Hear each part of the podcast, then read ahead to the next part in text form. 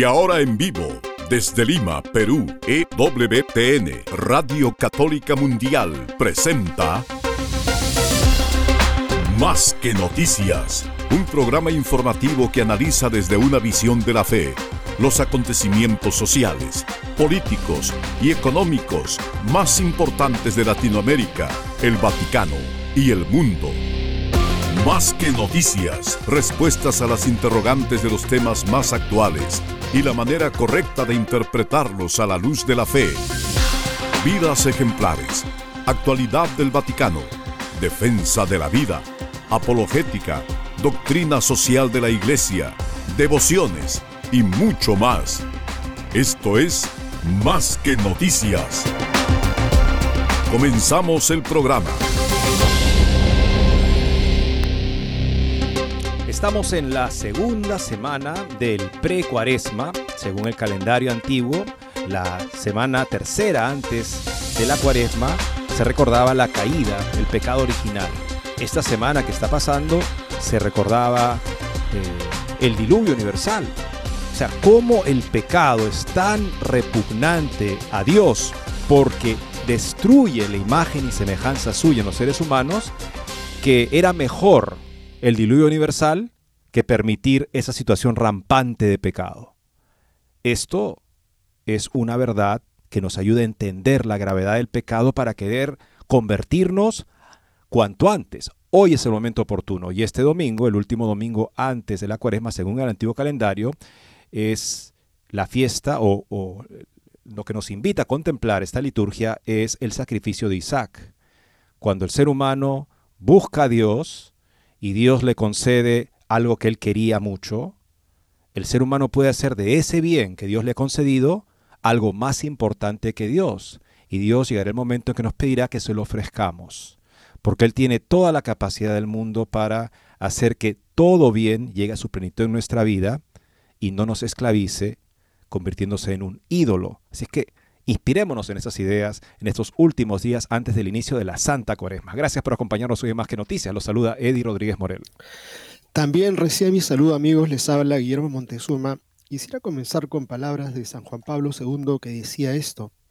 En vuestras dificultades, en los momentos de prueba y desaliento, cuando parece que toda dedicación está como vacía de interés y de valor, tened presente que Dios conoce vuestros afanes Dios os ama uno por uno, está cercano a vosotros, os comprende, confiad en Él y en esta certeza encontrad el coraje y la alegría para cumplir con amor y con gozo vuestro deber. Qué palabras para más alentadoras para aquella persona que esté pasando por momentos de prueba, de desaliento, sentir y descubrir la presencia de ese Dios que está ahí a nuestro lado, que es Cristo, que está ahí con nosotros y pensamos en aquellas personas que están sufriendo en el mundo, sin duda la iglesia perseguida, cuánta gente en estado de esclavitud, cuánta gente que está en esa cadena de producción en el mundo agrario, los agricultores aquí en nuestra patria, tantísima gente que vive verdaderamente en estado de pobreza, produciendo el alimento que comemos en las grandes ciudades. Pero miremos ahora, amigos, lo que está pasando en Europa, pues también ahí hay agricultores están sufriendo una situación de postergación y que están haciendo manifestaciones que van a tener ecos mundiales. Es así que el cardenal Parolín ha pedido que se les atienda. Hemos comentado en los últimos días también esta noticia de la la protesta de agricultores generalizada en Europa por las políticas verdes, entre comillas, de la Unión Europea, que incluso les pagan para no cultivar sus tierras en aras de una revolución ecológica que todavía no se puede hacer, si es que en algún momento se podrá hacer, y entre tanto, al no, al reducir la producción agrícola, está preparando lo que ellos advierten, una situación de hambruna en caso de que vayan a faltar los suministros que generalmente vendrán también de otros países en los cuales, en fin, se permite que se sigan con las prácticas del pasado porque el objetivo ecológico se reduce a Europa. Vamos a ver cómo el cardenal que es el encargado de las relaciones con los estados, como respalda a los agricultores. Aquí en el programa verdaderamente no nos parece correcto, a mí menos generalmente, que los obispos se manifiesten sobre temas, en fin, que no son estrictamente de la competencia del obispo, porque lo que pasa es que hablamos de una serie de temas políticos y descuidamos los temas morales, y por eso nuestra, nuestro pueblo, nuestra feligresía está tan desorientada y no pase sino pensar y comentar como cualquier persona pagana por la falta de doctrina que tiene. Pero en este caso, reconocemos que el cardenal también es el encargado de relaciones de la Santa Sede con los estados, así que es muy relevante que haga él este llamado. Por otro lado, amigos, un joven peruano que confiesa públicamente tener atracción al mismo sexo, critica fiducia supplicans como algo que no lo ayuda a él ni a las personas a las que él busca ayudar a través de un apostolado que los hace conscientes de su dignidad como seres humanos para que no reduzcan su identidad a la homosexualidad ni se entreguen a ese tipo de tendencias que finalmente desfiguran en ellos la imagen y semejanza de Dios y complican tremendamente su salud psicológica y biológica. Tenemos otro artículo también a colación de Tomaso Escandroglio con este título El Papa y los gays, cuando el bien, entre comillas, se reduce a sentimientos, y esto con motivo de la última entrevista del Santo Padre, que ha vuelto sobre el tema de las bendiciones sobre las parejas homosexuales, y nos dice, pues no hay escándalo, el cariño es lo que cuenta, pero la pregunta es siempre, no todo afecto es siempre bueno, a menos que leemos la emoción como un criterio nuevo. Un artículo que va a ayudarnos a entender el énfasis que se está dando a esta temática del cariño y el amor, que podría ser de repente una, un asunto que uno queda muy bien delante de todos, pero podría estar llevando a la ruina cuando el sentimiento se pone por encima del bien y la verdad. El deseo es ambiguo, puede querer lo mejor o puede querer lo peor, pero a veces justamente bajo la influencia de ese afecto ambiguo, podríamos nosotros dejar de querer ver las cosas como son y entonces ya no querer el verdadero bien de la otra persona. Eso es lo que este autor argumenta basándose en Santo Tomás sobre la necesidad de que el afecto sea ordenado, encausado hacia el verdadero bien de todos los involucrados en cualquier relación humana. Por otro lado, amigos, de las periferias existenciales a las periferias heterosexuales, el autor de esta nota se hace la siguiente cuestión. Si la bendición de las parejas homosexuales ocupa un lugar prioritario en la agenda de la Santa Sede, y los vemos porque constantemente el Papa, por ejemplo, y sus colaboradores más cercanos están manifestando al respecto de él, especialmente el Papa, los antiguos matrimonios religiosos entre hombres y mujeres están disminuyendo dramáticamente. Quizás, se pregunta el autor, es hora de revisar las prioridades y dedicarse a promover el matrimonio entre varón y mujer, que al parecer no es una prioridad en la Santa Sede en la actualidad. Tenemos un artículo también que recogemos de la Brújula Cotidiana sobre las duras críticas de Pera a quién, amigos, a la, entre comillas, nueva iglesia. Creo que es un artículo muy interesante porque pone en evidencia algo que está sonando fuerte, el tema, sin duda, del pluralismo religioso que tenemos que nosotros respetar y que incluso podría ser parte del designio de Dios de que existe esa pluralidad ¿no? de, de, las manifestaciones religiosas y de las expresiones religiosas y en donde lo que prioritariamente tenemos que considerar es la misericordia y que una misericordia que bendice situaciones cualquiera sea simplemente descubriéndole la parte buena a todo o el tema de la madre tierra, que es tan difundida en esta zona de nuestro continente, y donde pues prácticamente se hace eh, una mirada muy negativa de lo que ha sido la evangelización, eh, en donde pues ya tenemos que dejar de lado el tema de doctrina, que ha sido la gran desgracia y tragedia en la perspectiva de los que promueven la nueva iglesia, y que se traduce pues en el clericalismo. En fin, un artículo que nos va a ayudar a comprender todas estas secuencias de ideas que están dominando la mente y corazones de muchas personas. Recordemos que Marcello Pera fue presidente del Senado italiano, profesor catedrático de filosofía de la ciencia. Además, cooperó con Benedicto XVI en la publicación de un libro que fue publicado justo previamente a la elección de Benedicto XVI. Es una persona agnóstica, él lo confiesa, pero es una persona que propone la importancia de los valores cristianos y la visión cristiana de la realidad para poder sostener los mejores logros de la cultura europea, que sin ese tipo de sustento se derrumban y se están derrumbando ante nuestra vista de manera estrepitosa. Y por eso se pregunta él, ya habíamos compartido con ustedes un extracto de esta misma conferencia en la que él habla de el laicismo que mata a Europa, este laicismo que niega las raíces cristianas, y ahora está diciendo que lamentablemente cuenta con aliados dentro de la iglesia en los últimos años. Por otro lado, amigos, el presidente de Argentina, su partido, ha presentado un proyecto de ley para ilegalizar todos los abortos. El candidato Milei, por otro lado, es una persona que no está a las antípodas de nosotros, por ejemplo, en el tema de promover la educación sexual integral, que sabemos que es una educación sexual este, anticonceptiva, su aparente desprecio por el matrimonio, que lo, ha dicho él como burlándose justamente, como si fuera una relación que en otros tiempos en los que la gente moría, joven tenía sentido, pero ahora que la gente vive tanto tiempo, que se le va el gusto y por supuesto que hay que tener variedad de parejas. Bueno, una manera de expresarse muy desafortunadas, pero en este punto, por supuesto que estamos completamente con él. Y finalmente una interesante nota de Mayra Rodríguez, que fuera empleada del año en Planned Parenthood, cuenta su conversión y militancia pro vida. Muy valioso el testimonio de Mayra que queremos también compartir con ustedes. Con esto y más regresamos después de una breve pausa. No se muevan de EWTN, Radio Católica Mundial. Enseguida regresamos con Más que Noticias.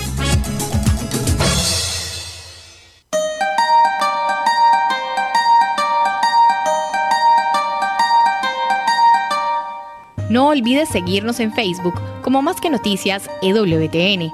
Allí podrás encontrar las noticias que tratamos día a día en el programa. Además, pueden escribirnos con sus comentarios o sugerencias.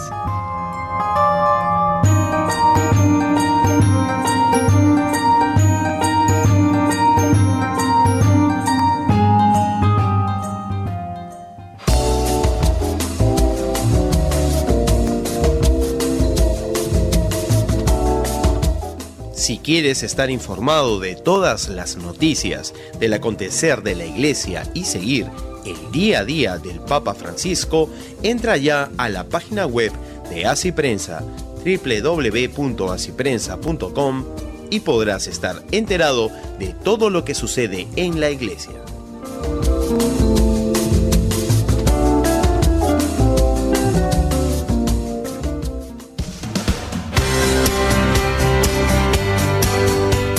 Ya regresamos en EWTN, Radio Católica Mundial, con su programa Más que Noticias.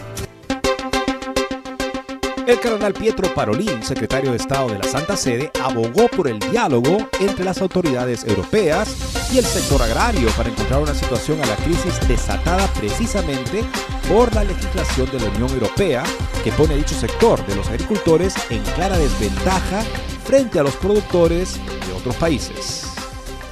Deben ser escuchados, debe haber un diálogo, una apertura al diálogo en vista de la sostenibilidad de las pequeñas y medianas empresas y de un futuro para las zonas rurales, dijo ayer el cardenal a un grupo de periodistas al dar su parecer sobre las protestas que tienen lugar en Italia y en toda Europa contra los altos costos de producción. El compromiso es que siempre se ponga a la persona en el centro de todo, para que se salvaguarde su dignidad y pueda expresar realmente las mejores propuestas, aseguró el secretario de Estado. El cardenal se suma así a los obispos que están manifestando su apoyo a los empresarios y trabajadores del campo que sufren políticas tan aberrantes como la subvención para dejar de cultivar la tierra por supuestas razones ecológicas y como es también el caso de la imposición medidas fitosanitarias a las que no están sujetas los productos hortofrutícolas de fuera de la Unión Europea. Mientras tanto, las protestas se han hecho especialmente significativas en España, donde miles de tractores están cortando carreteras a lo largo de todo el país y colapsando el centro de algunas ciudades.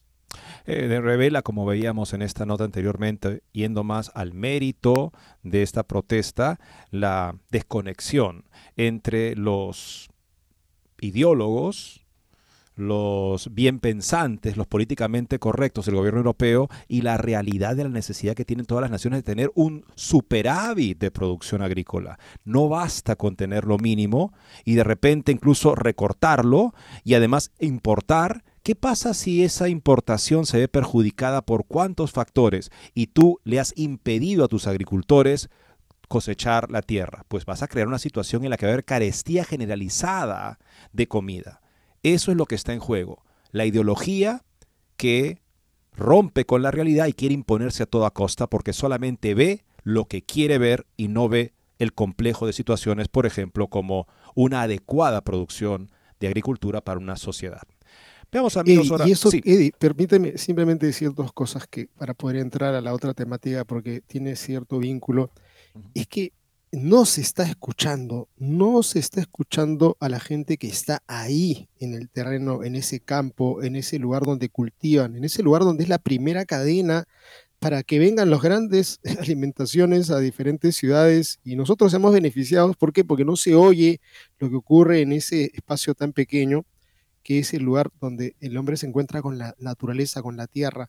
Y con ello tomamos la otra gran voz de alguien que probablemente es necesario que se escuche en todos lados y es un peruano, es un joven peruano que tiene ideas muy, muy valederas y ojalá que puedan llegar hasta los oídos del Santo Padre, porque Fiducia Súplica se ha hecho en un escritorio, no se ha hecho escuchando a la gente y la gente está diciéndole al Papa qué ha pasado, porque esto es inaceptable. Miremos ahora quién es Gerson González, tiene 29 años, es compatriota nuestro, con atracción del mismo sexo y que ha hecho una promesa pública de castidad. Además de liderar el apostolado Éxodo y Victoria para católicos que están en una situación similar, publicó un video en el que critica la declaración Fiducia Supplicans del Vaticano, ya que consideró que con este texto se abandona a las personas a seguir apegados al estilo de vida homosexual y en el que solicita al Papa Francisco, en esta justamente declaración que ha hecho, que anule el documento. Estamos tomando esta nota de así prensa que también incluye el link para poder ver la declaración y la explicación de las razones de Gerson, de lo cual esto es un resumen en YouTube. En el video publicado el 31 de enero, González, Gerson González, comenta que sugiere que se anule el documento porque de otro modo entonces se tendría un signo de que no nos toman en serio, que no toman en serio nuestra salvación, que nos dan la espalda y que no nos aman verdaderamente, tras señalar que hizo el video con profundo respeto y con espíritu filial, el joven peruano agradece que Fiducia Supplicans recuerde que el matrimonio es la unión entre un hombre y una mujer abierta a la vida, y a quienes esperan o quisieran que eso cambie, los anima a convertirse a que se quiten de la cabeza esa ilusión que no viene de Dios. El joven también agradece que la declaración resalte la importancia de que cualquier persona puede recibir una bendición, pero precisa que eso tranquilamente ha podido ser destacado en una catequesis particular. Estas dos cosas me parecen muy valiosas y agradezco que se hayan hecho. Para González, que con el documento se puede decir, se pueda decir bendigo a la pareja, pero la unión es un error, porque al bendecir a la pareja, el sacerdote está bendiciendo la unión de ellos, que ellos conforman, y todo lo que esta unión abarca. El joven comenta luego que la homosexualidad, en su opinión, es la suma de nuestra especial sensibilidad más nuestras heridas afectivas, sexuales y de autoestima, heridas de las cuales no somos conscientes ni responsables. Más allá de la búsqueda de cuáles son las razones por las que experimentamos esta realidad, lo que es verdad es en el presente es que cuando experimentamos esta atracción por el mismo sexo, lo que está ocurriendo en mí es que estoy proyectándome en esa persona de alguna manera. Estoy viendo en ese hombre al hombre que yo quisiera ser. Por ello, si una persona practica actos homosexuales, como estar en pareja del mismo sexo, lo que voy a hacer es fortalecer mi homosexualidad, hacer más profundas mis heridas, hacer más grandes mis miedos, mis inseguridades, mis frustraciones, mis carencias afectivas, etc. Para el joven en una relación homosexual, el amor de amigos, que debería ser sano, se ha corrompido por nuestras heridas y nuestras apetencias, y por eso señala conviene que renunciemos a la práctica homosexual, entre ellas el hecho de estar en pareja. Por todas estas razones, González resaltó que Fiducia Supplicans no responde a las verdaderas necesidades que tenemos las personas homosexuales dentro de la Iglesia Católica. Nosotros necesitamos que los miembros de la Iglesia nos presenten el verdadero rostro de la Iglesia, el gozoso mensaje de Jesucristo para nosotros, que se nos muestre el Evangelio completo, que se nos anuncie nuestro llamado a la santidad, que nos invite a vivir la virtud de la castidad, aseguró. Eso en nuestra condición implica vivir nuestra tendencia homosexual en celibato, que es posible con la gracia de Dios, destacó el joven peruano. Necesitamos que los miembros de la Iglesia nos alienten, nos acompañen, nos ayuden, que oren por nosotros, que los sacerdotes nos administren los sacramentos, que nos acompañen con la oración de intercesión, que nos ayuden a vivir según el plan de Dios, porque es así como podremos experimentar la verdadera alegría esto no significa que las parejas del mismo sexo terminen siendo abandonadas, sino que deben ser acogidas, invitadas a la conversión, a la santificación, para que en algún momento ellos libremente tomen la decisión de separarse, pero para eso tienen que tener el panorama completo de cómo será su camino de perfección cristiana. Necesitamos que la iglesia nos recuerde que nuestros nombres están escritos en el cielo y que es hacia allá donde debemos apuntar, remarcó.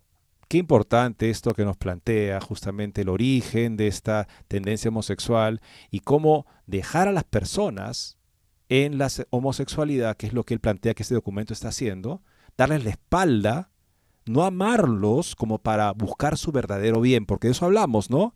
El sentimiento no basta. Ay, quiero que te sientas bien conmigo, te bendigo y chao y...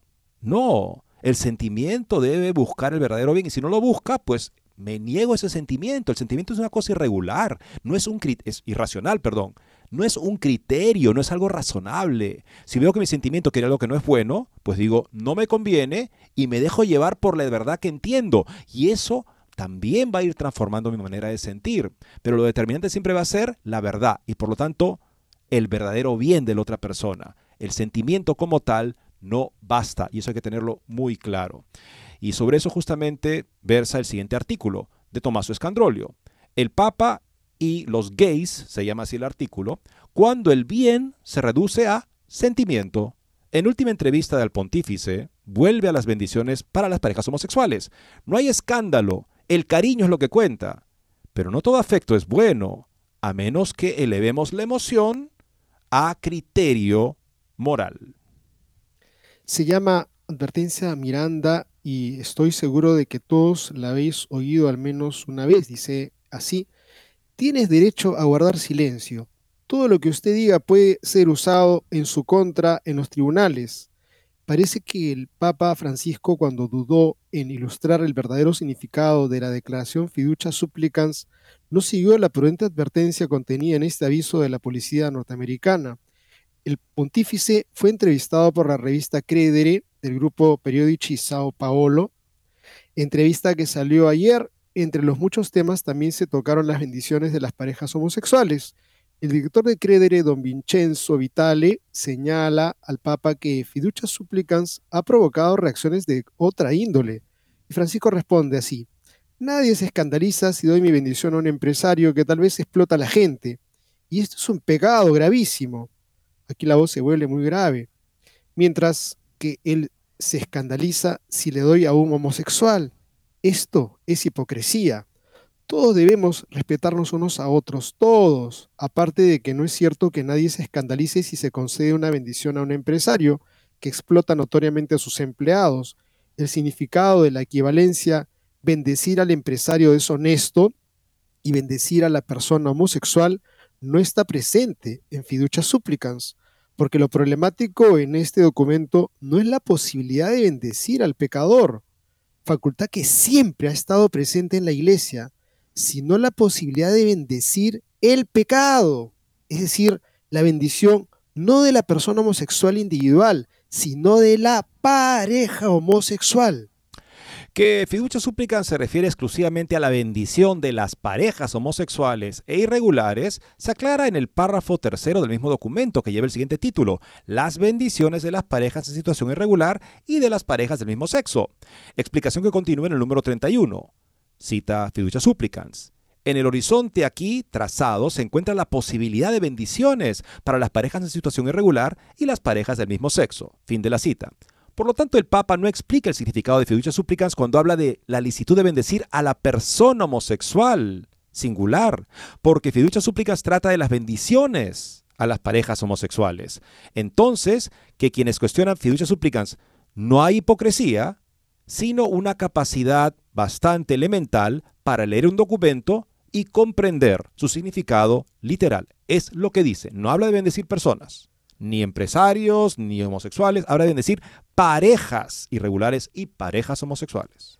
Es importante esa precisión, amigos, muy importante, porque si no estamos pateando por otro lado. Nadie se ha puesto jamás a la bendición de personas. Eso está cantado. La iglesia bendice a todas las personas. Y además, Guillermo, lo que dice acá el autor me parece muy significante, o sea, significativo, que nadie se escandalizaría si la iglesia bendijera, por ejemplo, a un empresario que notoriamente explota a sus empleados. Por supuesto que muchísima gente incluso diría, qué hipócrita la iglesia haciendo eso. O sea que no es verdad que nadie se escandaliza si la iglesia bendice a un pecador público que hace cosas malas sin llamarlo a la conversión. es lo que, lo que juntamente escandaliza sobre Biden que vaya a comulgar. Biden va a comulgar, va solo, está casado con su esposa, o sea, se casó por la iglesia seguramente, o sea, ahí no hay nada irregular, ¿no? Pero Biden promueve el aborto. Eso es lo que escandaliza, que le permitan comulgar a una persona que usa su poder, en este caso no de un empresario, sino de gobernante, para promover un mal gravísimo como el aborto. Eso sí escandaliza a los que lo vemos comulgar. Bueno, había que contar tantos casos. Y así llegamos a la siguiente pregunta del director. Algunos objetan, ¿cómo se puede bendecir a una pareja gay que aparece? Respuesta de Francisco. Pero yo no bendigo a un matrimonio homosexual, bendigo a dos personas que se aman. Aquí surgen al menos tres cuestiones, muy problemáticas. La primera, la ilicitud moral de bendecir a una pareja homosexual no deriva en primer lugar de la posibilidad de que esta bendición imite la bendición de una pareja casada. La relación homosexual debe ser rechazada en sí misma precisamente porque es intrínsecamente desordenada, más allá de que también cause daño a la institución del matrimonio. Por lo tanto, incluso si se disipara cualquier peligro de malentendido de que la bendición de la pareja gay no es un matrimonio, seguiría siendo ilícito bendecir a dicha pareja. Segundo aspecto crítico de la respuesta del Papa. Primero, su santidad nos habla, nos había dicho que la bendición se refería al individuo. Ahora habla de dos personas que se aman. Pero dos personas que se aman constituyen una relación, una pareja. Por eso ahora el Papa habla de una pareja para ser bendecida. La validez de esta interpretación se ve apoyada también por la comparación que hace el Papa con la bendición de un matrimonio. ¿Por qué cuestionar el matrimonio si hablamos de bendecir solo al individuo? ¿Cómo podría alguien malinterpretar que la bendición del individuo parece una bendición de boda? Si mencionas el matrimonio, significa que la bendición concierne a la pareja, no a dos personas que no tienen una relación entre sí. Tercer aspecto problemático, el más problemático, el Papa afirmó que una pareja homosexual está formada por dos personas que se aman pero dos personas homosexuales creen que se aman, tal como cree Francisco, pero en realidad no se aman porque la homosexualidad no es algo bueno, es algo malo. Aristóteles escribe en la retórica que amar es querer el bien de alguien, un bien verdadero, objetivo, no aparente. Este es el punto. Si dos homosexuales se amaran genuinamente, sería legítimo bendecir su relación. Por tanto, el error en el que se basa fiducia supplicans es precisamente este, pensar que dos personas homosexuales pueden amarse. O sea, está hablando dos personas que están involucradas en una relación de actos homosexuales. O sea, estas personas tienen un deseo que no se dirige al verdadero bien de uno y del otro. Es por eso que el sentido amor en el sentido, digamos, de la excelencia humana, porque yo puedo amar drogarme, ¿no? En inglés sobre todo se presta ese tipo, ¿no? Amo las drogas, amo en fin el vicio, amo la prostitución, o sea, lo que sea que me gusta lo amo, ¿no? Pero es que la palabra amor es ambigua de por sí. Entonces tenemos que esclarecer qué es un verdadero amor. Ah, el verdadero amor es el que se dirige al bien verdadero de otro. Una persona involucrada en una relación activamente homosexual no está procurando el bien del uno de otro. Y si vamos con Gerson González, dice que justo, incluso estar solo en relación homosexual está agravando y haciendo más profundas las heridas que tienes tú de pensar que de alguna manera tu masculinidad la refuerzas con la masculinidad de tu pareja. Que es todo lo contrario. Mientras estés unido a ese que es el varón, que tú deberías ser, pero como te sientes en déficit, lo buscas en otro varón, ese varón en la relación contigo, aunque no sea genital, dice Gerson eh, González, es algo que agrava mi condición de dependencia de otro varón como si fuera el que suple la falta de, valor, de, varón, de, de varonismo, virilidad. de virilidad que yo experimento. Eso es lo que dice interesantemente el joven Gerson González. Vamos a seguir con este interesante comentario de lo que está en juego con Fiducia Supplicans cuando aparentemente plantea que el bien se reduce al sentimiento, o sea, el sentimiento como si fuera un criterio suficiente del bien de la persona, lo cual ciertamente no lo es. No se muevan de EWTN, Radio Católica Mundial. Enseguida regresamos con Más que Noticias.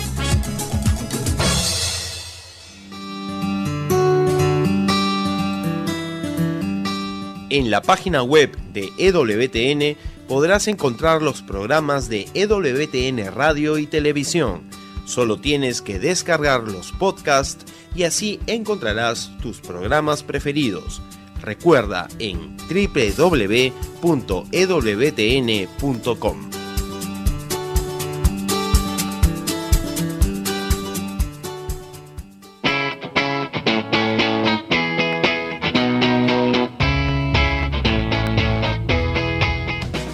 invitamos a que visites la página web de Asiprensa, www.asiprensa.com donde encontrarás todas las noticias y actualidad de la Iglesia en el mundo.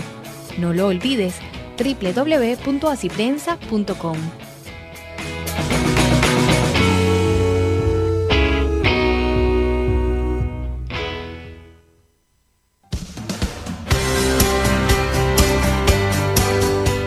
Ya regresamos en EWTN, Radio Católica Mundial, con su programa más que Noticias. Para comunicarse en vivo con Más que Noticias, nos pueden llamar desde Estados Unidos al teléfono gratuito 1-866-398-6377 y desde cualquier parte del mundo al 205-271-2976. Si se pretende justificar o defender fiducia súplica se tiene que justificar y defender en sus términos.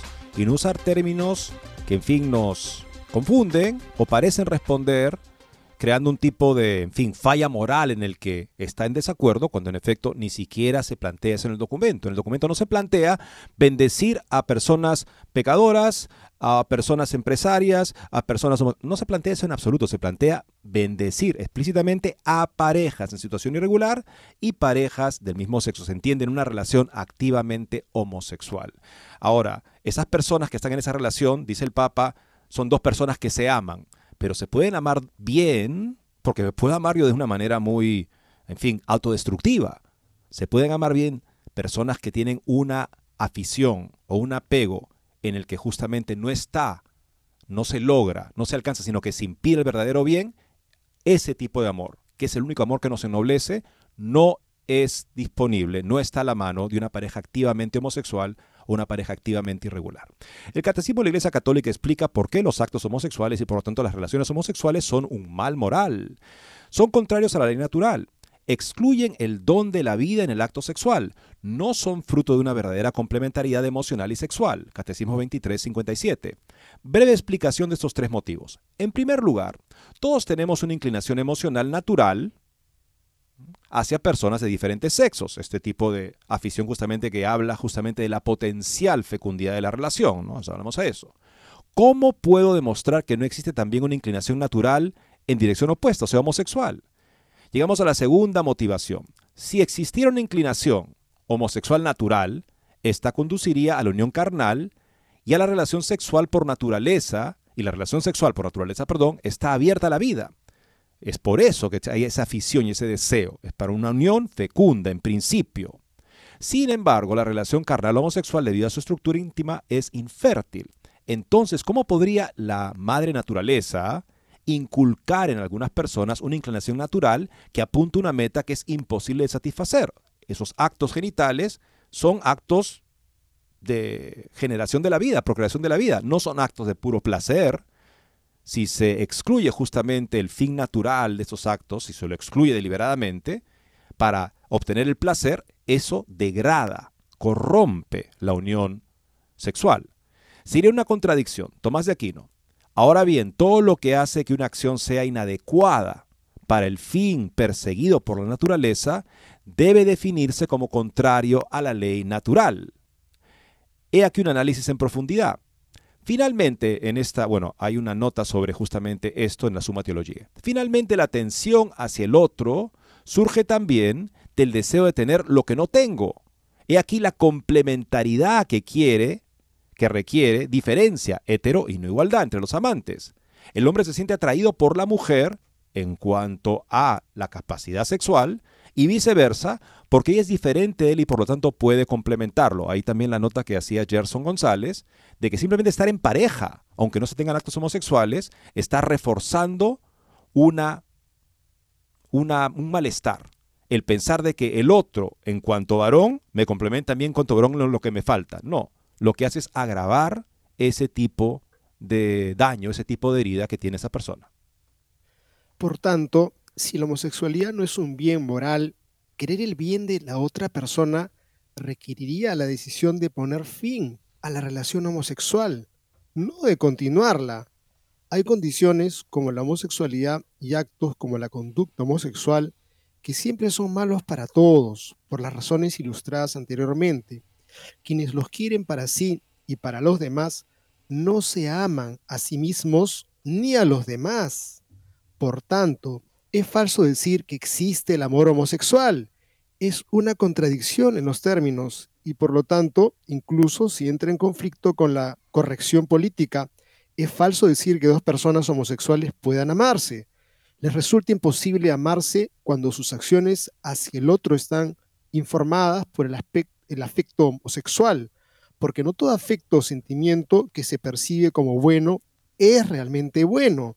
Hay afectos antinaturales, distorsionados y perversos, solo para ejemplificar el cariño que la mujer violada y vilipendiada siente por su novio, marido, compañero, violento, es un cariño enfermizo, tóxico, porque es esclavo de una adicción. Tomás Aquino explica, es claro que el hombre sufre un cambio en sus disposiciones según la alteración del apetito sensitivo, del sentimiento. En efecto, un hombre bajo la influencia de una determinada pasión considera apropiado lo que nunca consideraría como tal, apropiado, libre de esa pasión. Cuando alguien, por ejemplo, está enojado, lo que le parece conveniente, cuando está tranquilo, le repugna. O sea, una persona, ah, quiero matarte y golpeo. Si estuviera tranquilo diría, ah, pero qué horror. La pasión nubla el juicio. Bajo la influencia de la pasión homosexual es evidente que una relación homosexual puede considerarse buena. Podría decir, pero es buena, lo quiero. El Papa dice, bendigo a dos personas que se aman. Pero la recta razón que consigue liberarse del condicionamiento de las pasiones no puede certificar como buenos todos los impulsos que se agitan en el interior de la persona, sino que debe discernirlos, un verbo muy querido para el Papa, a la luz de la dignidad de la persona, o sea, su verdadero bien. Eddie, yo quisiera comentar un asunto respecto sobre el tema este argumento tan fuerte, ¿no? El amigo, mi amigo me quiere, mi amigo me ama, porque me da trabajo. ¿Qué trabajo te da? Me da de comer, ¿qué comida te da? Me da de beber, ¿qué, qué bebida te da? Cuando existe un verdadero amor, y esto que el trabajo que te da, pues es, he aprendido a una empresa a sacar dinero fácil estoy comiendo esto que me está convirtiendo en una persona completamente obesa, estoy bebiendo esto que termino alcoholizado, ese no puede ser tu amigo, esa es una persona que te está haciendo daño y además que se está haciendo daño a sí mismo. Entonces el criterio de decir, me quiere, me ama, eso no puede ser el motivo simplemente para decir, bueno, si se quieren vamos a bendecirlos, pero ¿qué tipo de amor están viviendo? Porque si es un amor egoísta, tóxico, desordenado, que te lleva a la destrucción de tu personalidad, que te lleva a andar acomplejado, escondido, a ocultas, temeroso, tembloroso, entonces ese no es ningún amor que te eh, haga mejor persona. Por lo tanto, eh, creo que eh, me pongo a pensar en, desde el amor que puede sentir un párroco hacia su gente. Cuando ve pronto llena la iglesia, siente que los quiere, pero los quiere. Porque se le levanta el ego, pero no es que quiera su salvación, sino quería tener él la iglesia llena. Ese es un amor también cuestionable y creo que tenemos nosotros que tener una forma fina de entender la palabra amor porque es el nombre de Dios. En efecto, amigos, y si es que hay un boom aparente de relaciones homosexuales y como que y se busca aplaudirlas y celebrarlas y bendecirlas, lo que no está pasando por buen momento ahorita es la relación matrimonial religiosa. Está en una caída libre. Casi, o sea, muy pocos jóvenes se están queriendo casar. No, no, yo conozco gente que se casa. Bueno, veamos las estadísticas generales para ver que más allá de tal vez el ambiente donde tú te mueves, donde todavía algunas personas más jóvenes se casen, o sea, es algo que de lo que están huyendo la nueva generación. No debería ser ese el énfasis, es lo que se pregunta esta interesante nota publicada en la Brújula Cotidiana. Si la bendición de las parejas homosexuales ocupa un lugar prioritario, aparentemente, en la agenda de la Santa Sede, los antiguos matrimonios religiosos entre hombres y mujeres están en caída libre. Quizás es hora de reavisar las prioridades, se pregunta el autor. Con fiduchas súplicas y las posteriores intervenciones del cardenal Fernández y el propio Papa, incluida la última entrevista concedida a Credere que acabamos de mencionar, la bendición de las parejas homosexuales parece haber escalado puestos prioritarios en la agenda papal. Creo que basta que alguien que tenga amistades en redes se da cuenta de que de pronto han aparecido parejas que se hacen públicas y ahora celebran, que parece que es una victoria, es lo más importante ahora que está en redes. Y ¿qué pasó? Este muchacho era de esta, de esta posición. Dejando de lado la otra discutida bendición no litúrgica, también el tema de las fiduchas súplicas, la de las parejas heterosexuales irregulares, por no hablar de las viejas parejas formadas por hombres y mujeres regularmente casados en dramática decadencia, relegadas a la periferia, para usar un término recurrente en este pontificado. Este, se, habla de la periferia, o sea, de los que son desatendidos, los que son, están abandonados. Oye, eh, veamos qué, tan, qué pocos católicos están casando, personas bautizadas católicas por la iglesia, y diremos que aquí tenemos una periferia que nos está eh, hablando a gritos sobre, oye, atiéndeme, cuídame, promueve lo que es el verdadero bien de las personas, la relación de la mujer y el varón, justamente en unión conyugal, promueve, forma bien para el matrimonio, para que sea duradero. Danos, apóyanos, iglesia. ¿Por qué no parecemos ser una prioridad? ¿Por qué somos una periferia para ti? cuando una parte central de tu misión es promover los siete sacramentos, entre ellos, por supuesto, el Santo Matrimonio. Sandro Magister habla de ello, destacando en primer lugar que en Italia al año se registran poco más de 2.000 uniones civiles entre personas del mismo sexo, entre las cuales se supone son muy pocas las parejas homosexuales que llaman a las puertas de la iglesia a tener la bendición, dado que cada vez más, cada vez se llama menos a las puertas de la iglesia en general. Y sin embargo, la bendición de las parejas del mismo sexo se ha convertido en el problema capital de la iglesia de Francisco, incluso a costa de provocar la oposición de cardenales, obispos, teólogos, fieles e iglesias nacionales enteras, incluidas las de prácticamente toda el África Negra. Observa Magister cuando por el contrario las estadísticas deberían llevar a la iglesia a una preocupación y un compromiso completamente opuestos, centrados más bien en las parejas heterosexuales comunes y corrientes, en las familias en el sentido clásico de la palabra, que están en dramático descenso, de 400.000 por año a principios de los años 70 a 70.000 el año pasado, ante el silencio y el aparente desinterés de la máxima autoridad de la Iglesia. A este respecto, Magister retoma las alarmas lanzadas por el sociólogo Roberto Volpi y por el exdirector adjunto de Avenire y coordinador general de la Jornada de la Familia 2007, Domenico Delle Foglie. Dum Roma consil, consulitur, sagunto spugnator. Mientras se conversa en Roma, Sagunto es devastado, conquistada. La célebre expresión latina extraída de un pasaje de Tito Livio parece describir una cierta confusión actual que lleva a, a perseguir las periferias más de moda, olvidándose de otras, que en este caso el matrimonio. Y creo que esa es la realidad que se tiene que escuchar. No hay matrimonios, hay mucha, mucho eh, uniones libres. Este, la gente se está juntando y diciendo, bueno, ya este asunto del matrimonio pasó a la historia y son contados los casos de los matrimonios en donde uno mira, bueno, si ellos han esperado al matrimonio para luego juntarse. No, ahora se juntan y el matrimonio se convierte en una posibilidad remotísima porque parece que ni siquiera los mismos sacerdotes, párrocos, obispos están interesados en promover que existan matrimonios sólidos y una formación sólida. Esto habla bastante mal. ¿Y qué le está pasando a la iglesia? Se pregunta Marcello Pera, este presidente emérito del Senado italiano, respetadísimo, un hombre muy fundamentado, catedrático de filosofía de la ciencia en una principal universidad italiana. Y él se pregunta más ha, justamente expuesto sus críticas a un tipo de comprensión del Estado laico que está matando a Europa. Una comprensión en la que entiendo que el Estado laico significa el Estado opuesto a la religión, indiferente a la religión. Eso no es la fórmula que llevó Occidente a sus mayores logros también en campo de la comprensión de la sociedad, de la política y de la relación con la religión. Más bien el planteamiento de Cristo, darle a César lo que es del César y a Dios lo que es de Dios, es una de esas claves que han llevado a Europa a sus grandes logros en términos sociales y políticos, pero eso se está olvidando y esto le está haciendo un gran daño a Europa. Pero lamentablemente vemos que la causa ahorita también de este olvido o de esta pérdida de la memoria histórica cristiana, lamentablemente tiene que ver con corrientes que están mm, manifestándose en la Iglesia Católica. No se trata solo de la lucha de los secularistas contra el cristianismo. Hoy también asistimos dentro de la propia Iglesia a intentos de deconstruir y degradar la doctrina cristiana.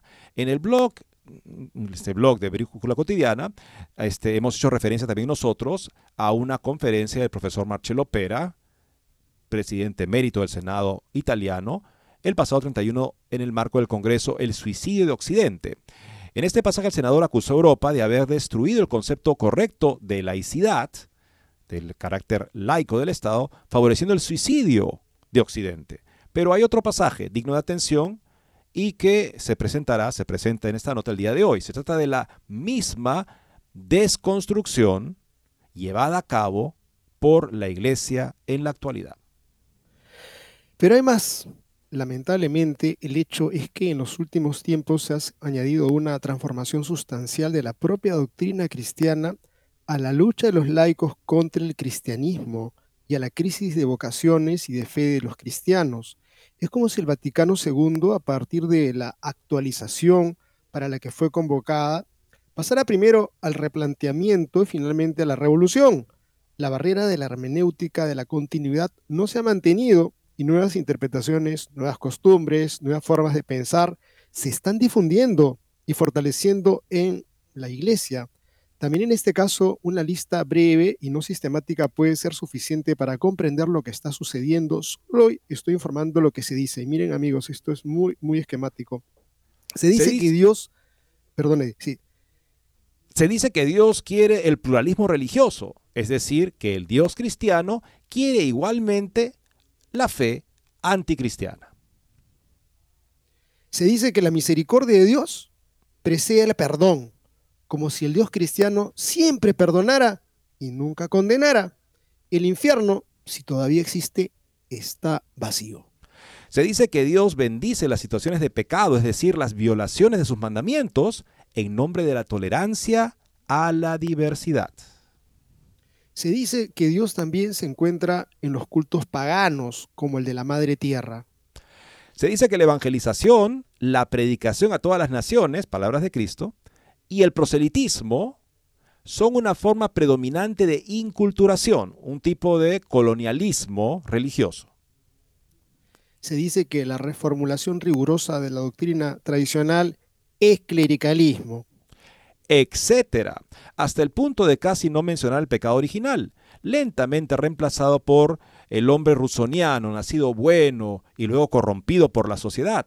hasta hacer casi desaparecer el nombre de Cristo junto al de Dios, hasta sospechar de la, teología, que es el lugar de encuentro entre la razón y la fe, o incluso este, chistes irreverentes, como aquel de que en tiempos de Cristo no había grabadora, y no sabemos cuáles fueron sus palabras exactas, si es que alguna vez pronunció alguna palabra. Esto referencia, por supuesto, al actual general, superior general de los jesuitas, el padre Sosa que había dicho que no había, no había en esa época grabadora para saber lo que dijo Cristo, ¿no? Qué tremenda irreverencia. ¿Cuál es la consecuencia de todo este nuevo dicho y predicación de la Iglesia combinado con el dicho y la práctica de la Unión Europea? La consecuencia dramática es que nuestras iglesias se despoblan, se convierten en edificios que se caen y se transforman en supermercados. Nuestra educación tradicional se pierde, se vuelve abierta y confusa nuestro sentido de pertenencia se debilita, se convierte en soledad. Los obispos marchan con la bandera arcoíris. La expresión salvación es lentamente reemplazada por la expresión justicia, y la expresión justicia se entiende cada vez más en un sentido social, como si tuviera que ver solo con el sueldo. Así el cristianismo se seculariza, convirtiéndose en un humanismo, ecologismo, pacifismo, democracia, derechos humanos. En definitiva, al final el cristianismo se suicida como religión. Me hago preguntas, concluye Pera esta sección de su discurso. ¿Puede nacer el patriotismo europeo en una, tierra tan desolada? ¿Podemos dotarnos de una identidad si se opone o degrada la fuente esencial de identidad, que es la religiosa? Si alguien nos aterroriza y nos acusa de ser judíos y cristianos, aún podemos responder, sí, lo somos y queremos seguir siéndolo. Sí, como es correcto, debemos dialogar con los demás. Podemos hacerlo si nosotros, si los otros rechazan su identidad y nosotros nos avergonzamos de la nuestra. Y si Putin nos bombardea con bombas, y más insidiosas y mortíferas que las bombas, con palabras, y nos dice que nosotros en Europa Occidental estamos degradando el cristianismo, ¿tenemos alguna respuesta? Se pregunta Pera. Excelente, Eddie. Esta, esta forma como ha presentado Marcelo Pera, la crítica fuerte a esta nueva iglesia que prácticamente le quita lo central al mensaje del Evangelio que es a Jesucristo, es la respuesta que Dios le da al hombre en medio de esta confusión, pero no lo quieren a Jesucristo y simplemente quieren un cristianismo en donde en verdad ya no aparezca la presencia del Señor y por lo tanto es la muerte para Europa, la muerte para toda la humanidad y la muerte para nuestras propias vidas si simplemente lo dejamos a un costado a Jesús, quédate guardado, no molestes, porque quiero hacer una vida light. Es lo que dice Per acá, es que básicamente este pensamiento laico, secularizado, ha entrado en la iglesia y ahora se expresa en posiciones en las cuales se desestima hablar de las realidades eternas, ya no se habla de la salvación, se habla solo de la justicia, como si fuera un tema básicamente del bienestar temporal, como si esa fuera la misión de la iglesia, abogar por ese tipo de objetivos. La iglesia, por supuesto, está interesadísima en el bien social, pero está interesada en el bien social porque la salvación del hombre se realiza o se impide en la realidad social. Ese es el objetivo por el cual la iglesia se interesa en la cuestión social, no en la cuestión social como tal, como si esa fuera su misión y su tarea. Su misión y su tarea es la salvación del hombre y por lo tanto también la misión social, pero con ese sentido. Pero cuando falta ya la referencia al bien real, trascendente del hombre, es, pienso yo, porque la crítica de Marx ha calado fuerte en el corazón de algunas personas que querían responder al problema social y decidieron que tenían que hacerlo dándole la razón a Marx y por tanto cambiando la misión de la iglesia de una misión de salvación a una misión de mejoras sociales. Cuando Marx dice la religión es el opio del pueblo, ¿por qué? Porque supuestamente mantiene eh, de alguna manera eh, drogadas a las personas pensando en un bien trascendente, un bien eterno y por eso toleran las injusticias de este mundo, dijeron, no, vamos a asegurarnos de superar las injusticias de este mundo para poder quitarle a Marx esa acusación, pero no se dieron cuenta que en el, en el negocio acabaron perdiendo el cielo por la tierra. Y eso es lo que me parece que veíamos un artículo justamente hace un par de semanas de esta socióloga que enseña en la Universidad Franciscana de Steubenville, mi alma mater, y apuntaba justamente sobre cómo en los años 60 los jesuitas se replantearon su misión, supuestamente en nombre del Concilio Vaticano II, y empezaron a abogar por una misión que privilegiara sobre todo reformas sociales. Pablo VI, cuando vio los resultados de esa congregación general, dijo, No puede ser que una comunidad que ha sido fundada para la evangelización y la salvación de las personas reduzca la comprensión de su misión en esos tiempos a cambios sociales, que son importantes, pero no puede ser lo principal. Lamentablemente se han convertido en eso para muchos en la iglesia. Los jesuitas, lamentablemente, está a la vista de todos, y eso también como fácilmente se corrompe a ideologías de moda, y también lamentablemente muchos hombres de iglesia que se manifiestan, parece, como políticos más que como obispos. Hay que pedir, amigos, a Cristo que sane a la iglesia, que sane nuestros corazones y que podamos tener esa sal que da sabor al mundo, porque si no salamos no servimos para nada. Que Cristo venga a nuestras vidas, amigos. Muchas gracias. Esperamos que el próximo lunes volvamos a encontrarnos.